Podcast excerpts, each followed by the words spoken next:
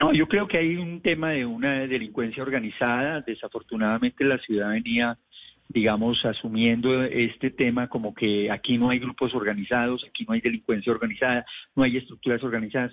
Sí las hay, sí las hay, y las hay en el narcotráfico. O sea, la droga que llega a la ciudad no llega kilo a kilo. Eh, digamos, eh, eh, son estructuras organizadas precisamente que, que la traen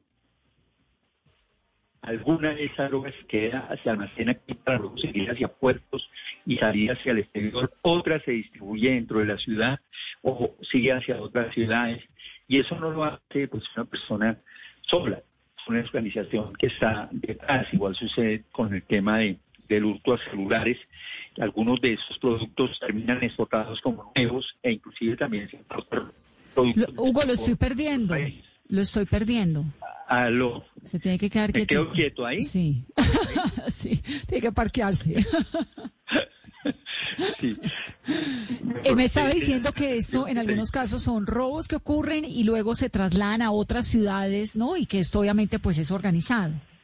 No, claro, claro. Digamos, si hay unas estructuras criminales organizadas y eso fue, digamos, uno de los primeros esfuerzos de ver qué, qué existía en la ciudad en términos de estructuras criminales y cómo las íbamos a enfrentar desde el punto de vista de, las instituciones. Y eso es un avance importante. O sea, ese reconocimiento nos, nos lleva precisamente a atacar esa estructura y son los resultados que hemos tenido. Entonces, eso, el, hecho del asalto de, los apartamentos en, en, Santa Bárbara, pues iban, iban básicamente por una caja fuerte de uno que existía en un apartamento. Eso no lo hace una persona que en la mañana no tiene nada que comer y dice, bueno, voy a ver qué hay en esa casa. No, mm. ahí había inteligencia, ahí había trabajo, ahí había información y sabían en qué momento deberían ingresar. Igual sucede con el tema de gran estación. Entonces, digamos que eh, frente a esas estructuras, hemos venido operando y teniendo muy buenos resultados. Todo el tema de celulares frente a hurto. Inclusive algunos de los datos que ustedes presentaban son datos sobre los cuales estamos trabajando. Cuando hacemos una caracterización del homicidio, encontramos eh, que, digamos, más del 66% está en siete localidades y que el 31% de esos homicidios están en 83 barrios. ¿Qué estamos haciendo? Focalizando las acciones donde está ocurriendo el homicidio.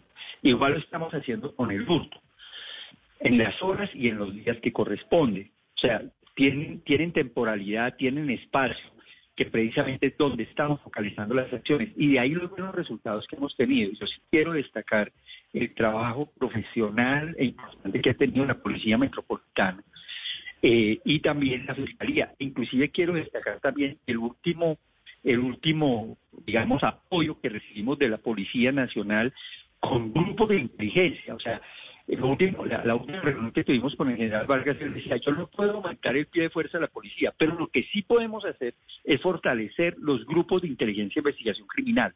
Y vamos a detener a toda la gente que tenga orden de captura. No solamente eso, sino que vamos por las estructuras criminales. Y yo creo que ese planteamiento es el que sirve en materia de seguridad que permite desde luego desarticular este tipo de estructuras. No es gente que se levantó muerta de hambre y no haya qué hacer. Yo creo que ahí hay detrás estructuras criminales y desde luego se presentan delitos de oportunidad que en flagrancia los hemos evitado también.